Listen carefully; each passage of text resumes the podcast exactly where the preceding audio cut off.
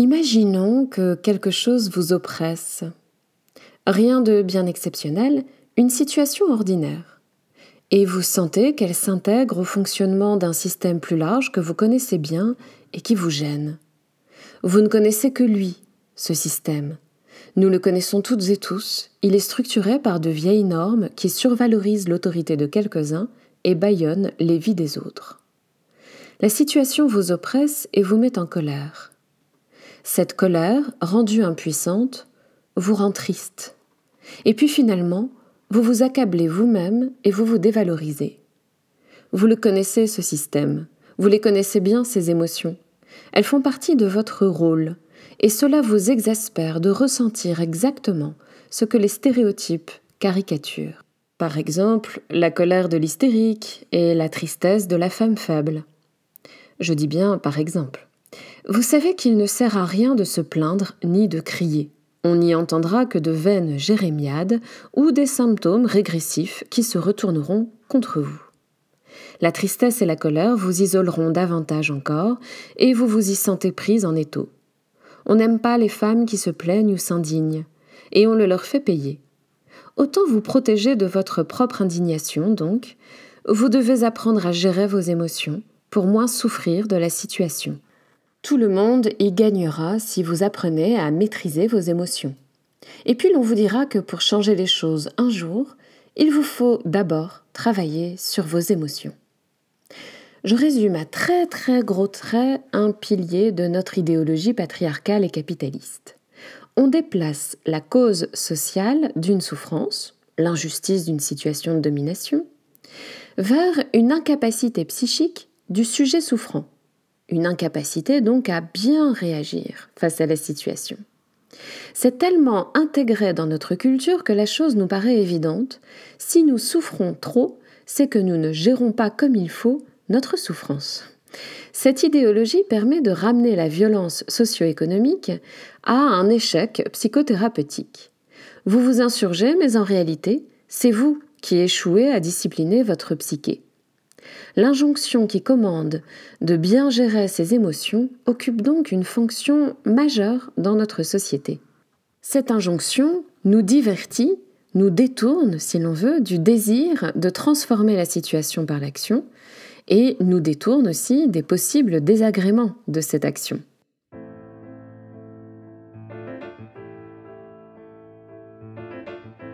Vous écoutez bien le 20e épisode de la saison 2 du podcast de Simone et les philosophes. Je m'appelle Peggy Ave et un mercredi sur deux désormais, je vous propose d'aborder un sujet avec une approche à la fois philosophique et féministe. Aujourd'hui, je vous invite à interroger un mot d'ordre qui domine notre morale entre guillemets contemporaine, celui selon lequel il faut gérer ses émotions. Quelle place occupe ce mot d'ordre dans notre vie et dans notre société? Comment entrave-t-il notre émancipation Et comment sortir donc de ce que la sociologue Eva Illouz appelle le capitalisme émotionnel?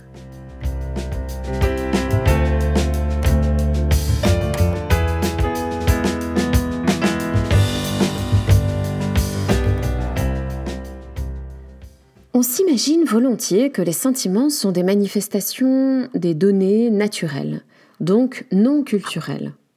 Et quels sont les effets mécaniques des représentations que nous nous faisons mentalement des choses? Notre imaginaire culturel, qui traverse ce qu'on appelle le développement personnel comme le management, notre imaginaire culturel est structuré par l'idée qu'il nous faut modifier nos représentations pour ensuite modifier nos émotions, pour ensuite entreprendre d'autres actions. Ainsi, avec des représentations appropriées, et donc souvent des représentations positives, nous aurons des émotions qui nous permettront d'atteindre nos objectifs par des, actions adéquates. Puisque nous avons des pensées qui suscitent des émotions, et que ces émotions entravent ou favorisent notre réussite, il convient de gérer ces émotions de façon stratégique en fonction donc des objectifs que nous avons. Alors ça c'est vraiment euh, le langage contemporain qu'on utilise pour euh, décrire euh, ce processus, cette manière d'appréhender de, façon stratégique notre vie psychique. Il convient donc de connaître euh, ces déterminismes auxquels nos émotions obéissent pour les maîtriser. En fait, c'est une version euh, psychologisante de l'idéal cartésien. Descartes euh, voulait que par la science, nous nous rendions comme maîtres et possesseurs de la nature. C'est l'idéal qu'on attribue à la modernité. Aujourd'hui, on nous invite à réussir notre vie en nous rendant comme maîtres et possesseurs de notre vie affective. Les émotions sont des moyens à contrôler en vue d'une certaine fin, en vue d'un objectif. On vous dira qu'ainsi, vous avez toujours le pouvoir de ne pas souffrir. Mais c'est surtout une façon de vous dire que vous avez toujours tort de vous plaindre. C'est contre-productif, comme on dit encore, et euh, bah voilà, c'est une manière de vous dire que le seul moyen de résoudre le problème, euh, c'est-à-dire de devenir productive ou efficace, c'est de travailler sur vous.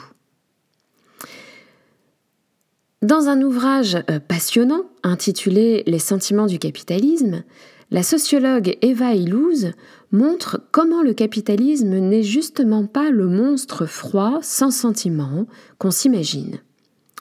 Au contraire, les normes capitalistes s'appuient sur une certaine acculturation de nos sentiments. Dans euh, le système capitaliste, euh, les sentiments occupent une place centrale. Cela vaut pour toute culture, cette acculturation. Nous apprenons à avoir les sentiments qu'il convient d'avoir pour exercer correctement la fonction sociale que nous sommes censés occuper. donc si on regarde dans les, films, la littérature, etc., on voit que une manière euh, de, répartir les classes sociales dans, une société, va avec une certaine manière de, diviser les comportements, les dispositions affectives. Donc la, division d'une société en différentes classes va avec une certaine organisation des émotions, émotions qui doivent être appropriées à chaque classe, qui seront ainsi hiérarchisées. Euh, alors, ce que Eva Illouz euh, reprend, hein, c'est justement cette idée que la hiérarchie sociale euh, procède par une division implicite des sentiments. Alors, je ne vais pas prendre le temps ici de, citer les extraits d'Eva Illouz, mais je, les mets sur le site, hein, donc je vous invite à aller les consulter. et, même à, lire l'ouvrage si, si vous le pouvez. Nous disons euh, souvent que les rôles sont répartis, mais nous ne voyons pas toujours à quel point ces rôles euh, sont d'abord des dispositions affectives particulières et pas seulement une répartition des tâches. Mais il y a aussi une forme de répartition des sentiments. En d'autres termes, nous apprenons à avoir les émotions qu'il convient d'avoir pour devenir ce qu'on a à être euh, dans notre genre, dans notre classe sociale, etc. Nous n'y parvenons pas toujours, car la vie déborde la répression, la, vitalité euh, déborde euh, la discipline, l'autodiscipline. Nous échouons toujours à coller parfaitement à la norme, et tant mieux. Alors, si je reviens au livre d'Eva Illouz, ce qu'elle montre, c'est que non seulement, bien sûr, nos sentiments sont toujours conditionnés par la culture dans laquelle nous vivons, mais un trait caractéristique de notre culture capitaliste contemporaine, c'est d'avoir diffusé l'idée qu'il faille euh, travailler sur nos sentiments pour réussir. Dans une histoire qu'elle retrace très clairement, elle montre que cette instrumentalisation de la vie affective s'est d'abord vulgarisée aux États-Unis dans les années 20 dans des guides très largement édités. Puis euh, cette idée, cette diffusion s'est développée dans les entreprises, dans ce qu'on appelle le néo-management car les entreprises ont vu dans les dispositifs psychothérapeutiques des ressources pour contrôler la productivité des salariés. La vie affective a progressivement donc pris une place centrale dans l'entreprise où les salariés ont la responsabilité de euh, travailler suffisamment sur eux-mêmes pour pouvoir clarifier, communiquer, expliciter, nommer leurs émotions. Une bonne assertivité, comme on dit, est nécessaire pour la réussite de l'entreprise. Cette rationalisation des sentiments, que je résume ici euh, vraiment très très rapidement, mais je, vous renvoie vraiment à la lecture du livre qui est très, très intéressante, euh, cette rationalisation des sentiments se retrouve aussi dans un tout autre domaine de nos sociétés capitalistes, étudié dans le livre par Eva Illouz, à savoir le marché des sites de rencontres. Alors je n'entre pas aujourd'hui dans les détails, je vous renvoie au livre pour cela, mais ce qui m'intéresse tout particulièrement euh, pour, notre, pour cet épisode, c'est la façon dont Eva Illouz pointe du doigt les effets aliénants de cette mise à distance de soi. À force de vouloir contrôler, clarifier, mesurer, exposer ses émotions, on ressent comme une, dépersonnalisation des relations à soi et aux autres, une forme de perte d'intimité, si l'on veut, dans tout ce que cette intimité a de nécessairement irrationnel, de chaotique et je dirais en fait de vivant. Bergson soulignait déjà l'insuffisance d'une conception linguistique et euh, donc psychologisante euh, sous cet angle, donc fragmentée de la vie intérieure. C'est ce que j'avais évoqué dans un épisode de la première saison dédié à, cette critique du langage par Bergson. Mais au-delà, la souffrance durable qu'engendre ce capitalisme émotionnel, à mon sens, c'est la perte du pouvoir d'agir.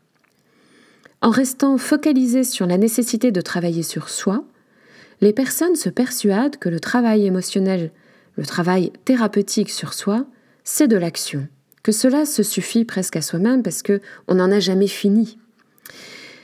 Et puis comme rien ne change à long terme, au dehors, dans les situations, eh bien on se replie d'autant plus sur cette sphère euh, sur laquelle on a pris l'habitude de, transposer ou d'introjecter euh, notre, notre pouvoir, notre souci, notre travail. On se replie donc sur le travail de son intériorité, sur le soin de soi pris en ce sens. Cela devient même un centre d'intérêt favori, comme l'atteste le, grand succès éditorial de la littérature de développement personnel. Et dans une perspective féministe, L'analyse des Vailouz me paraît très utile, car de nombreuses femmes disent qu'elles doivent prendre confiance en elles avant d'agir, qu'elles doivent se réparer intérieurement euh, avant de briser leur chaîne, qu'elles doivent donc mieux gérer leur douleur, leur anxiété, etc. C'est une façon spontanée et parfois même divertissante de se protéger, de s'abriter de la violence extérieure et des effets possibles euh, de sa propre indignation. C'est une façon d'apaiser les choses. Mais cela participe de l'autocensure, de l'auto-exclusion, d'un retrait du monde auquel tout nous pousse, puisque ce sont tous ces discours qui nous poussent à, euh, euh, à croire qu'il nous faut prendre confiance en nous, etc. Tant qu'on croit qu'il faut travailler sur nos émotions pour pouvoir agir autrement, on continue d'obéir. Et la domination socio-économique, à la fois patriarcale et capitaliste, s'appuie sur cette croyance. Alors il me semble que comprendre ce patriarcat émotionnel, si je peux euh, transposer ou me réapproprier l'expression euh, d'Eva Illouz, euh, comprendre ce patriarcat émotionnel nous rouvre déjà la porte sur ce dont nous avons besoin, à savoir l'action et la parole. C'est en cessant de rationaliser nos sentiments qu'on peut s'émanciper un peu plus, en cessant de travailler sur soi. Euh, les mosaïques de nos sentiments, au contraire, nous poussent à agir et nourrissent notre pouvoir d'agir dans ce que ces émotions ont d'irrationnel. À condition donc de ne pas vouloir les soigner, les réprimer, les contrôler. Ce qui nous libère, ce n'est pas l'adaptation, mais la force créatrice de l'indignation. Au lieu de travailler sur soi, on se rallie alors à l'indignation de l'autre, donc on se rallie au monde extérieur, à autrui. Et c'est le levier incontournable et irrationnel de tout progrès social. Si vous voulez aller plus loin, puisque j'ai évidemment euh, conscience que c'est très rapide d'aborder euh, ce sujet euh, massif en un épisode, j'y reviendrai à d'autres occasions, mais si vous voulez justement aller plus loin, vous trouverez sur le site la référence de l'ouvrage avec un lien qui vous permettra de l'acheter en plus sur la plateforme des librairies indépendantes leslibraires.fr. Je vous ai mis aussi en bonus sur le site, sur simoneetlesphilosophes.fr, une sélection d'extraits choisis. Et enfin, si vous avez des questions, je me ferai un plaisir de les recevoir et d'y répondre lors du live de lundi prochain, donc lundi 29 mars à 19h. Pour y participer ou pour écouter le replay de ce live, il suffit de devenir membre du Club de Simone en cliquant sur l'onglet Adhérer au Club de Simone sur le site donc simoneetlesphilosophes.fr. Mille merci à Geoffroy Montal pour la masterisation de cet épisode et à Macha Garibian qui m'a permis de partager dans ce podcast son magnifique morceau, Georgian Mood. J'espère que cet épisode vous a intéressé et je vous retrouve bientôt, lundi prochain si vous venez au live, ou dans deux semaines pour le prochain épisode.